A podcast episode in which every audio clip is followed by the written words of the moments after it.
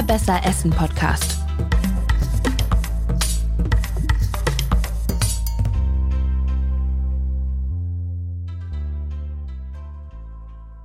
Ja, da ist sie nochmal, die Feinkost. Letzte Folge des Jahres und wir sind ganz frech und haben einfach selber entschieden. Wir haben keine zwei Themen antreten lassen. Wir haben Hügge über den Jordan geschickt und selber entschieden, was wir machen wollen. Ja, wir haben uns für Festessen entschieden, denn das Jahr hält ja jetzt am Ende noch ein paar Möglichkeiten bereit, wo man nochmal richtig auftischen kann, zum Beispiel zu Weihnachten, wenn man das feiert. Und ja, darüber sprechen wir heute. Genau. Vielleicht gleich mal vor, vorweg, was gibt es bei euch zu Weihnachten? Bei uns gibt es ein Gericht, da sagen ganz viele Leute immer, hör, das habe ich noch nie gehört, äh, und zwar Heringssalat. Ich weiß nicht, hm. kennst du das? Ja. Okay. Ja. Also von, äh, von meiner Oma. Also meine, meine Mutter fand es immer sehr eklig, deswegen, ähm, seit meine Oma nicht mehr da ist, muss meine Schwester, glaube ich, einspringen, wenn sie Heringssalat möchte. Aber ähm, genau, ja. Okay. Ja, für diejenigen, die es nicht kennen, das ist ein ähm, Salat aus, bestehend aus Kartoffeln, die werden alle klein gewürfelt, rote Beete, ähm, dann kommen saure Gurken noch rein, Äpfel kommen bei uns rein, Walnüsse auch und dann dazu äh, Hering und ähm, ja, Rind, Rindfleisch noch. Ach. Genau, also so ist es bei uns zumindest. Wahrscheinlich gibt es verschiedene Alternativen. So ein Gericht, das aus dem Norden kommt, vor allem, dass man vor allem in nördlicheren Regionen isst. Und genau, wir haben da familiäre Beziehungen zu, deshalb gibt es das bei uns jedes Jahr traditionell an Weihnachten. Also ich habe das äh, auch tatsächlich mal ähm, als russische Version äh, wie, so ein, wie so ein Schichtsalat. Äh, ich glaube, der heißt irgendwie Untermäntelchen oder so. Und man, man ähm, schichtet Kartoffeln und Fisch und sehr viel Mayonnaise und so Sachen wie rote Beete und genau, immer wieder übereinander. Und es ist so ein richtiger, also so ein Fischkuchen damit. Ne? Also, okay. Ja. Was gibt's, was gibt's bei euch an Weihnachten?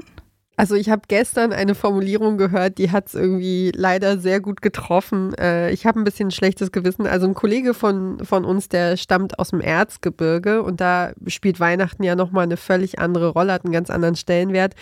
Und der sagte in so einem Call äh, mit äh, im Team, es gäbe diverse Tiere in unterschiedlichsten Formen und das trifft es bei uns leider auch ganz gut. Also wir essen an Heiligabend, also wir haben verschiedene Familienkonstellationen. Und dann gibt es Heiligabend ähm, eben Ente seit ein paar Jahren. Und, und fast seit ich denken kann, würde ich sagen, gibt es am ersten Weihnachtsfeiertag zu Hause bei meinen Eltern eben Rehbraten. Und auch wenn ich da sozusagen, sobald ich bewusst darüber nachdenke, natürlich, ja, mir das leid tut und ich ein schlechtes Gewissen habe, ähm, ist es doch das einfach das allerbeste Essen des Jahres. Und sogar die in der Familie, die sehr wenig Fleisch essen und die eigentlich fast das ganze Jahr über, über äh, Fleisch, auf Fleisch verzichten, die nehmen dann doch ein kleines Stück und genie wir genießen das echt alle ähm, sehr. Hm. Bis auf die Kinder, würde ich sagen. Die sind immer ein bisschen mäkelig. Äh, bei diesem einen Essen im Jahr, sonst nie. Die essen eigentlich alles ganz gern, aber irgendwie der Weihnachtsbraten tut es ihnen nicht so richtig an. Hm. aber da kommt man drüber weg. Also ja, Weihnachtsessen ist, glaube ich, für viele Menschen so ein bisschen dieses wichtigste Essen im Jahr. Und tatsächlich planen äh, nach Informationen des Lebensmittelverbands 95 Prozent der Deutschen für Weihnachten ein besonderes Festessen zu kochen. Und auch am ersten Weihnachtsfeiertag gibt es bei rund 90 Prozent der Menschen oder die planen das zumindest, äh, dass dann Festmahl auf den Tisch kommt. Und du hast mal geguckt, was äh, in unterschiedlichen Regionen in Deutschland so auf den Tisch kommt. Genau, das unterscheidet sich wie beim Heringssalat, habe ich ja gerade schon gesagt, das ist so typisch nordisch. Also ich habe Zahlen von 2020, vor zwei Jahren, ist jetzt ein bisschen her, aber ich denke, so sehr verändert werden hat sich das nicht. Gerade bei so einer Sache, die so wahnsinnig traditionell sich anfühlt, ne? wo man einfach, wenn man erstmal das Richtige gefunden hat, dann bleibt man auch dabei, wenn es allen schmeckt und es sich festlich und gut anfühlt, dann glaube ich nicht, dass sich da so wahnsinnig viel ändert. Ja, wahrscheinlich. Wahrscheinlich setzen sich so Traditionen dann wirklich fest. Also, was ich wirklich spannend fand, äh, Bockwürstchen mit Kartoffelsalat sind wirklich sehr beliebt. Viel beliebter, als ich dachte. 2020 ja. waren das äh, ungefähr 17, äh, nee, Entschuldigung, 19 Prozent der Menschen in Deutschland haben dieses Gericht zu Weihnachten gegessen. Ja. Vor allem in Ostdeutschland. Und ich, also ich habe da neulich auch so einen Podcast gehört, also wo sich äh, eine Mutter quasi da, also ging es um, um Weihnachten und Stress und so. Und da, die, da hatte sie sich darüber ausgelassen und sagte so, oh, Würstchen und Kartoffelsalat, was ist das denn? Das ist doch nicht festlich und das ist ja super, super blöd so.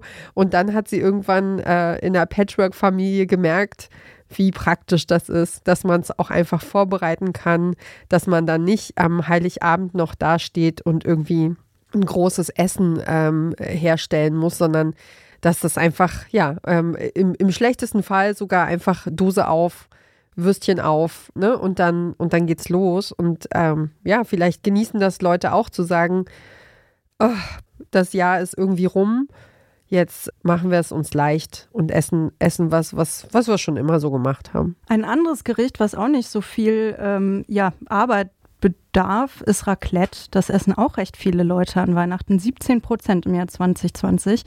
Ähm, das gibt es bei uns immer zu Silvester, aber es ist anscheinend auch so ein richtiges Weihnachtsessen. Ja, also genau, da muss man ja im Grunde nur so ein bisschen Zutaten zusammensammeln, alles, was die Leute so mögen und vorbereiten und viel einkaufen, aber sonst. Viel Käse vor allem. können dann eben, ja, alle am Tisch sitzen und sich selbst zusammenstellen, was sie, worauf sie gerade Lust haben. Und das kann sich dann jedes Jahr wieder ganz anders zusammenbauen. Ja, nach äh, Raclette und Bockwürstchen mit Kartoffelsalat kommen aber dann auch die großen Braten, also Schweinebraten, Rinderbraten, oder auch Fisch und Geflügel. Die sind dann quasi auf Platz drei solche äh, Gerichte. Und danach kommt Wildfleisch. Also Reh zum Beispiel. Ja, so wie bei uns zu Hause. Ähm, aber ich war auch mal irgendwann vor ein paar Jahren bei einem, bei einem Fischer äh, und habe so quasi Menschen getroffen, die sich, äh, die sich einen Karpfen direkt am, am Karpfenteich abholen. Und das ist auch, glaube ich, sehr beliebt und, und kommt auch wieder. Also, dass die Leute ja, sich zurückbesinnen auf alte Familientraditionen und äh, war süß, weil das war damals eine Familie, die haben gesagt, ja, also wir äh, reichen dazu irgendwie vier Sorten Gemüse, weil jedes, jedes Kind der Familie eben äh, auch im Erwachsenenalter irgendwas Besonderes mochte und dann wurde halt alles dazu kredenzt, was, was möglich ist. Finde ich eigentlich auch nett. Total. Jetzt haben wir viel über Fleisch, Fisch gesprochen. Du hast es ja vorhin schon angedeutet ähm, selbst bei dir in der Familie, die Leute, die auf Fleisch verzichten das Jahr über, sie probieren dann trotzdem an Weihnachten ein bisschen Fleisch.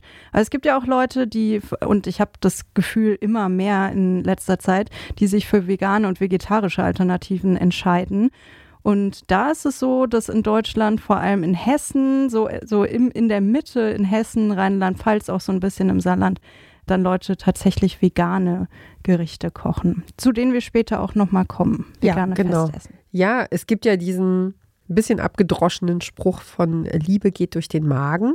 Ja, für andere Menschen zu kochen ist ja irgendwie auch eine Form von Liebe. Ich habe auch eine ganz besondere Situation gewählt. Es gab nämlich den Tag, als ich mein erstes Baby gekriegt hatte und das organisatorisch schwierig war, hat mich eine Freundin quasi nach Hause geholt und dann nach Hause begleitet, weil es gerade nicht anders ging.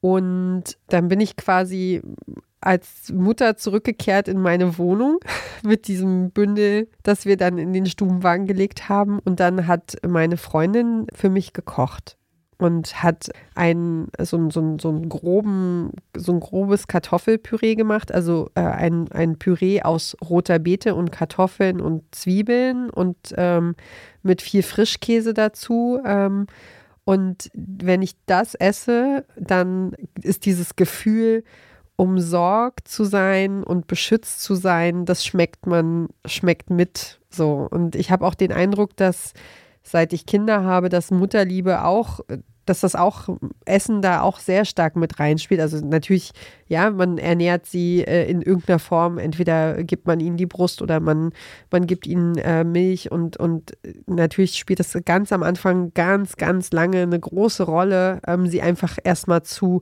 versorgen und zu nähren. Aber auch später habe ich das Gefühl, wenn man, äh, ja, wir hatten es ja beim letzten Mal Backen mit Kindern, wenn die Bock haben, irgendwie mal was mit den Händen zu machen und was zuzubereiten und diesen Prozess zu erleben, dass da ganz viel Mutterliebe mitgeht. Deswegen, ja, finde ich das also nicht nur als Paarbeziehung, sondern eben auch äh, in anderen Familienkonstellationen und in Freundschaften, finde ich, äh, kann Liebe ähm, übers Kochen transportiert werden. Das, ich mache das auch wirklich gerne in meiner WG, dass ich dass ich einfach gern für die, für uns koche. Nicht nur für mich, das ist irgendwie, irgendwie was anderes, wenn man nur für sich kocht. Es ist so schön, das auszuweiten an Leute, mit denen man eh zusammen lebt oder die man eh sieht und wenn dann jemand zu Besuch kommt und man die direkt so ein bisschen versorgen kann, das ist auch schön. Und ich meine, dass, wenn du von Mutterliebe sprichst, ich bin selber noch keine Mutter, aber ich ähm, habe Mutterliebe erfahren, sage ich mal.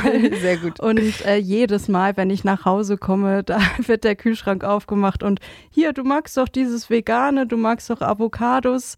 Ach nee, Mama, Avocados sind gar nicht mehr so, so viel CO2, aber ja, das war mal vor fünf Jahren.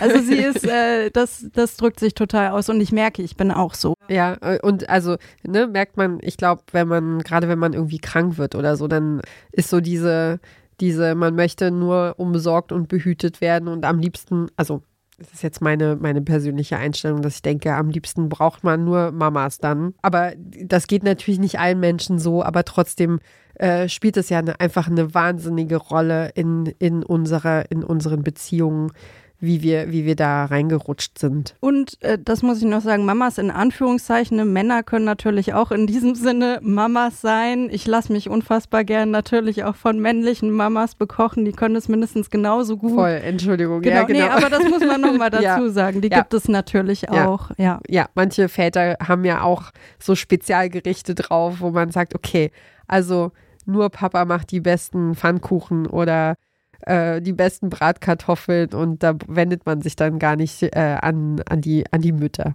Ja. Aber genau, äh, wir haben äh, eine kleine Besonderheit heute. Wir haben nämlich einen Profi gefragt, wie man denn eigentlich Liebe beim Kochen am besten ausdrücken kann. Unsere Kollegin Sonja, Sonja Hensen, die macht bei uns Social Media, die war so lieb und hat sich mit Tankred Hielscher unterhalten. Der ist Koch im Zest. Das ist ein veganes Haute Cuisine Restaurant in Leipzig, hier im Süden von Leipzig und der meint, ja, der Magen ist wichtig, also Liebe geht durch den Magen, aber es gibt noch ein anderes Organ, das noch viel wichtiger ist, wenn es um den Genuss geht. Am ehesten kann man es aber eigentlich korrekterweise so ausdrücken, dass es heißt, Liebe geht durch die Nase, denn die eigentliche Geschmacksaufnahme beim Essen läuft über die retronasale Olfaktion.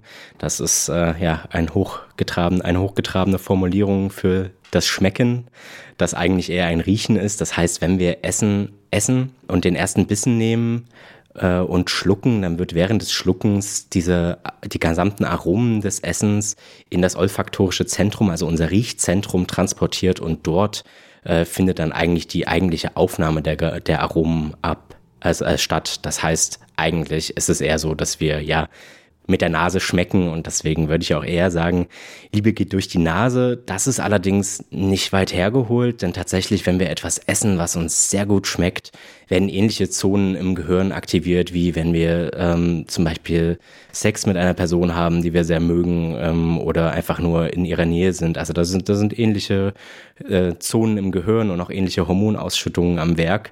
Deswegen kann man das schon sehr gut vergleichen das war ja jetzt in den vergangenen Jahren ein Riesenthema, wenn man an die Pandemie denkt. Jeder, der irgendwie sich mit Corona angesteckt hat und dieses Symptom hatte, ich schmecke nichts mehr, äh, ich rieche nichts mehr, der äh, weiß, wovon die Rede ist, ne?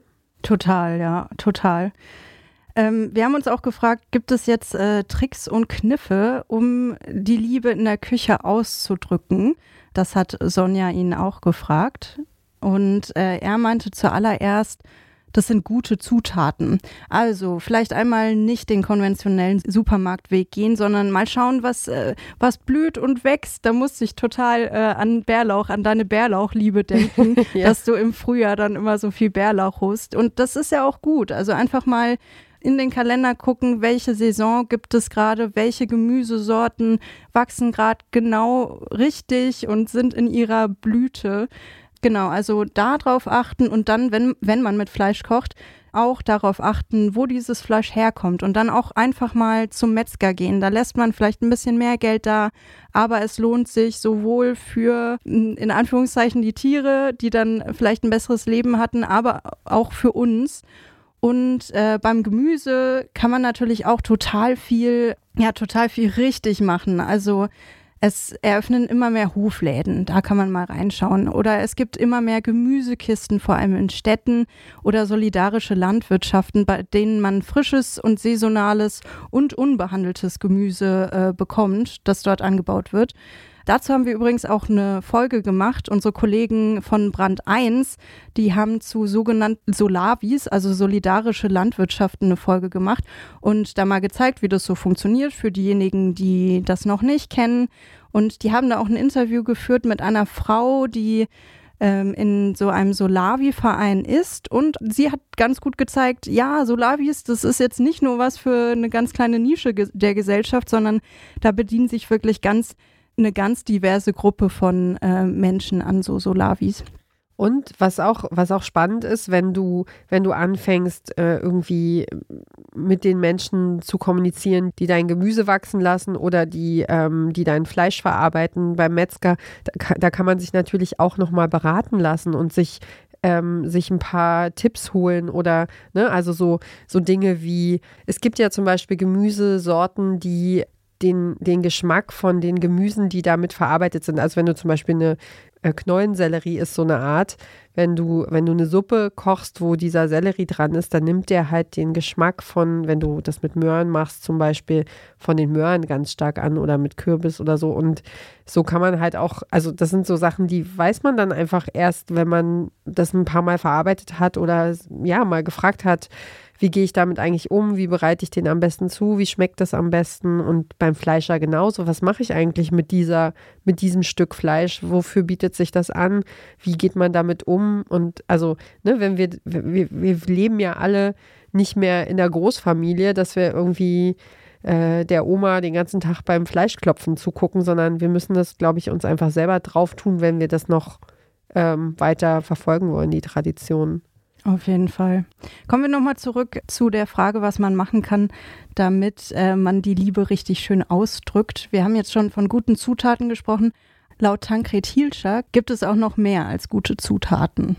Zweite Möglichkeit ist ähm, mit Gewürzen das Essen, was man zubereitet, etwas auf die Person zurechtzuschneiden, für die man kocht. Das heißt, man individualisiert ein bisschen nach dem Geschmack des Gegenübers. Und das kann man zum Beispiel, jetzt ein einfaches Beispiel, man weiß, die Person isst gerne etwas schärfer und dann kann man dann natürlich eine Schippe mehr Cayennepfeffer oder eine Chili mehr äh, in das Essen reingeben und das wird dann natürlich auch von der Person, die das zu sich nimmt, gewertschätzt, denn die merkt, ah, die andere, hm, die Person, die für mich kocht, die, die kennt mich, die kennt meine Interessen und auch das äh, hebt ein einfaches Essen schon sehr hervor. Eine dritte Möglichkeit bezieht sich dann auf die landläufige Aussage, die aber auch ähm, sehr viel Wahres in sich trägt. Das Auge isst mit.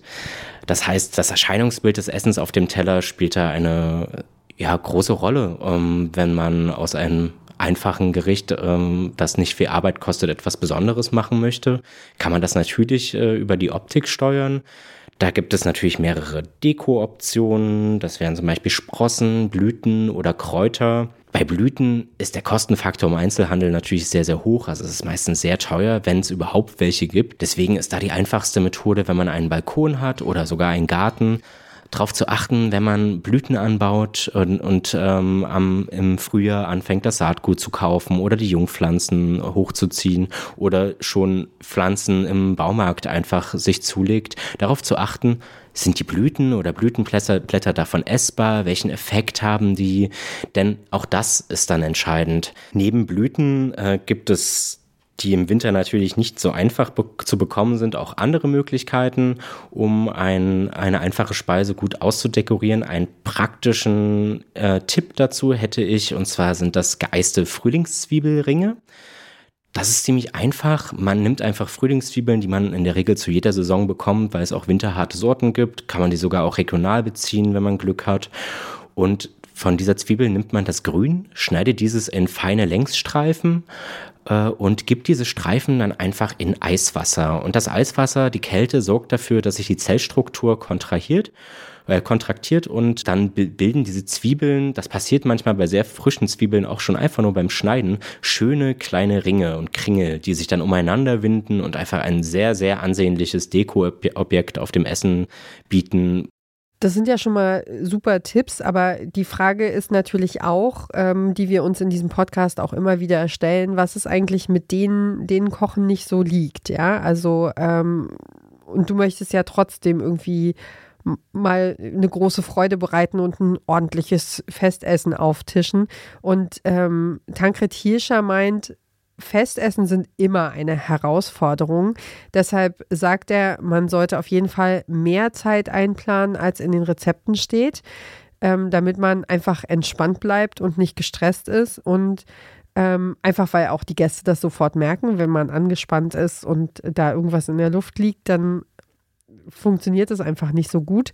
Und außerdem soll man auf Rezepte zurückgreifen, die man kennt oder die man schon mal gemacht hat. Nichts ist schlimmer, als wenn du was kochst, wo du, von dem du keine Ahnung hast, ob es funktioniert, wie dein Ofen das macht, äh, ob es länger dauert oder schneller geht und dann ist es verbrannt oder ist noch nicht durch. Also, und man ist völlig äh, völlig mit den Nerven am Ende. Ähm, das, das macht nur unglücklich und, äh, und es schmeckt nachher auch keinem, wenn man irgendwie Salz und Zucker verwechselt hat vor lauter Stress oder so.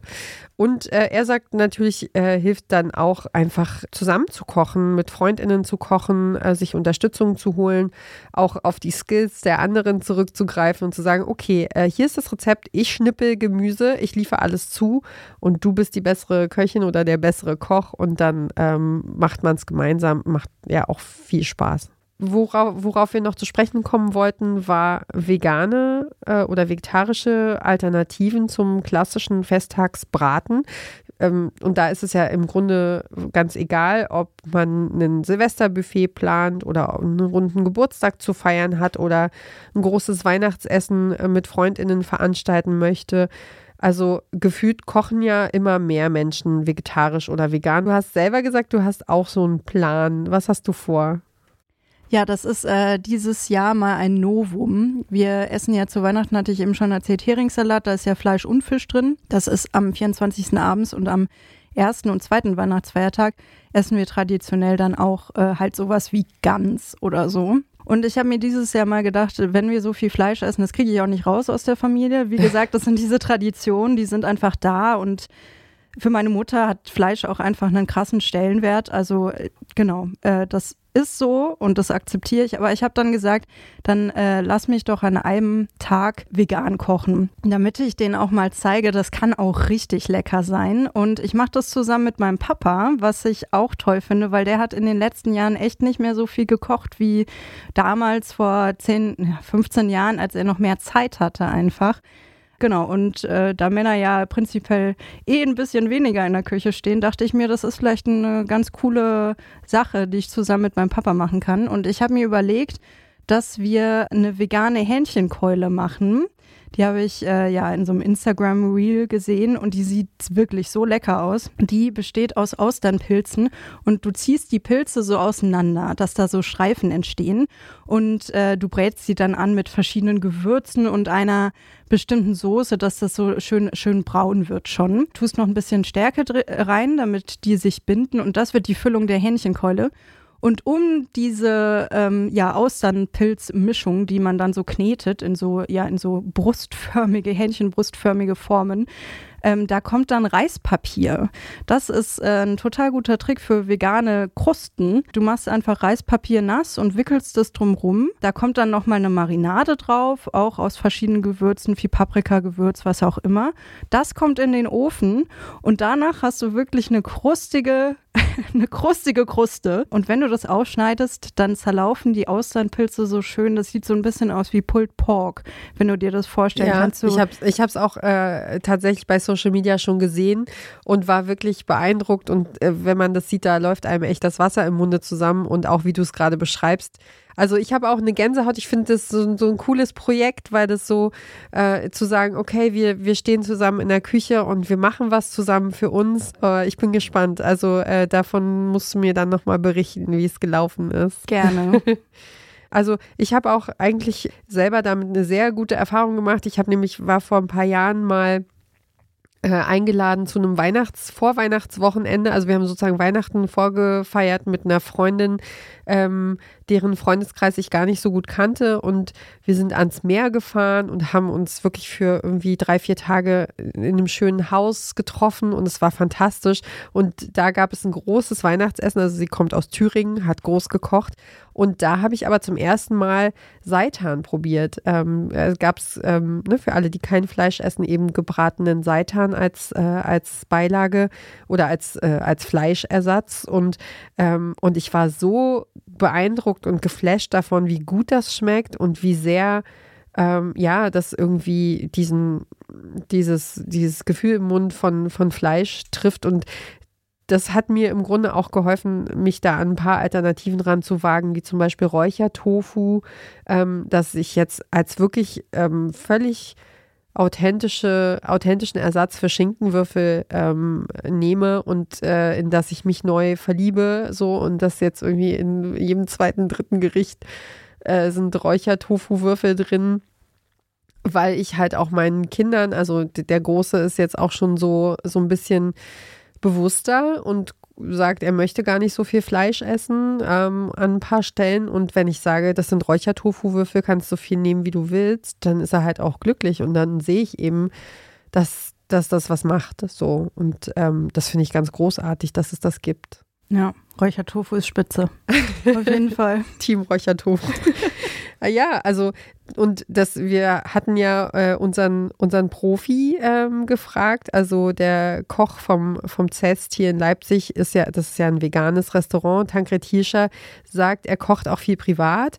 Und er zeigt das auch auf seinem Instagram-Kanal, den, ich würde sagen, den verlinken wir einfach im Onliner.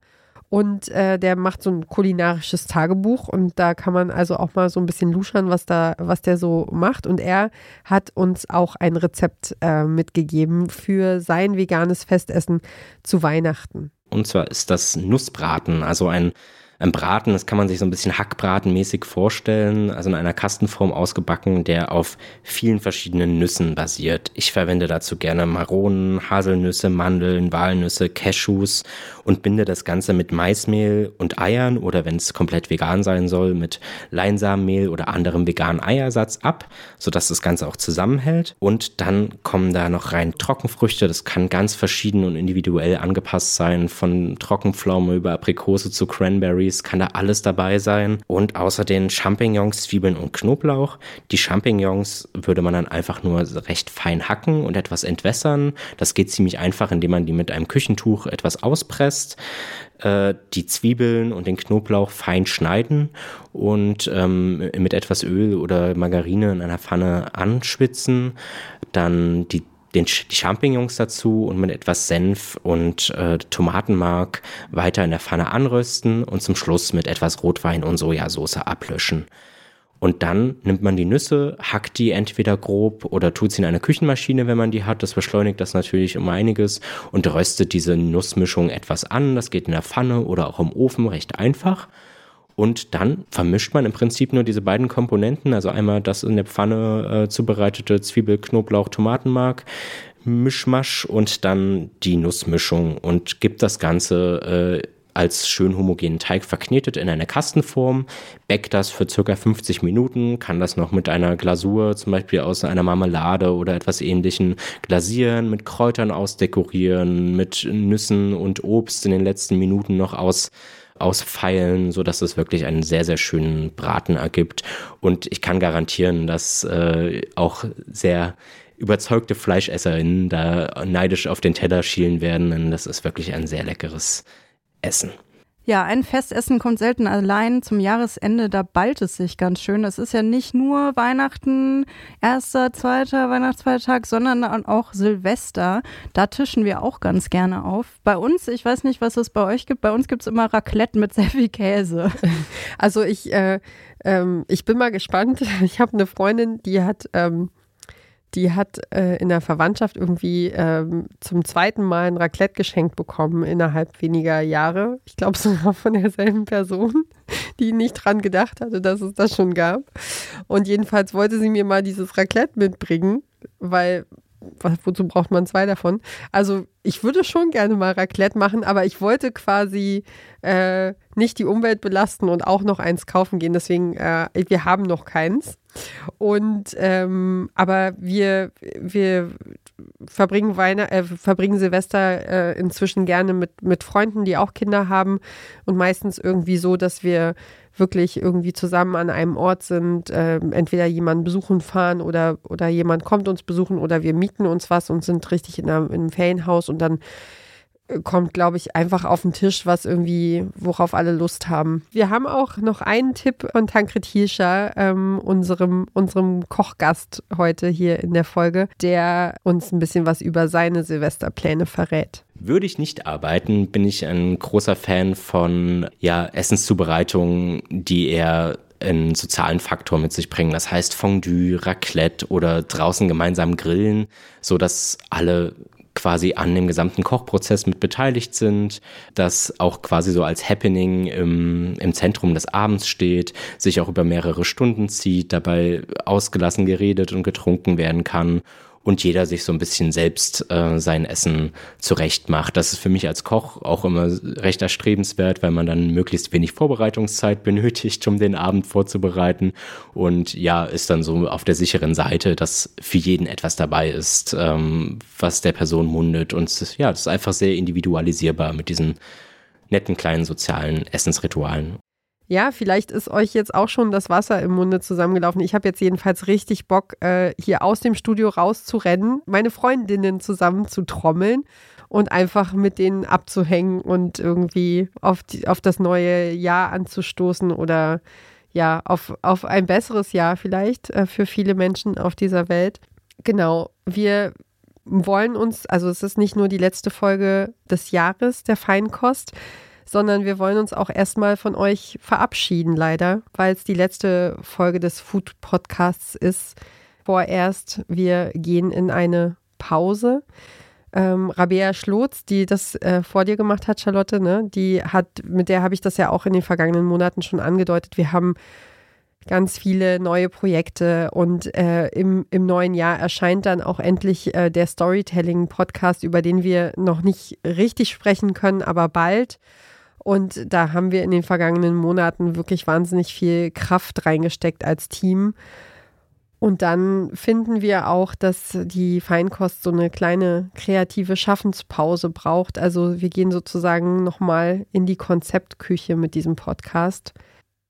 Genau. Und deswegen bleibt mir eigentlich nur, äh, euch alles Gute zu wünschen da draußen, mich nochmal zu bedanken äh, bei natürlich bei Rabea, die, äh, die äh, schon gestern gefragt hat, ob sie noch mal reinkommen soll. Aber ich habe gesagt, sie hat so viel noch zu tun zum Ende des Jahr, zum, zum Ende des Jahres, dass sie ja, dass sie heute nicht noch mal dabei ist und allen RedakteurInnen, die eben hier mitgearbeitet haben, Sarah Marie Plikat, Toni Mese und natürlich dir, Charlotte, vielen Dank für, für die gute Zeit und für die schönen Podcast-Folgen, die wir zusammen gemacht haben. Sehr gerne. Danke, dass ich mitmachen durfte. Es war mir ein Fest. Dann sind wir, dann sind wir rum mit dem Festessen und ähm, ja, lasst es euch gut gehen da draußen. Passt auf euch auf und wir wünschen euch wirklich einen einen festlichen Jahresausklang und natürlich aber auch ein, ein gutes, gesundes, glückliches neues Jahr mit allem, was da auf uns zukommt. Haltet zusammen. Tschüss. Tschüss. Feinkost. Der Besser Essen Podcast.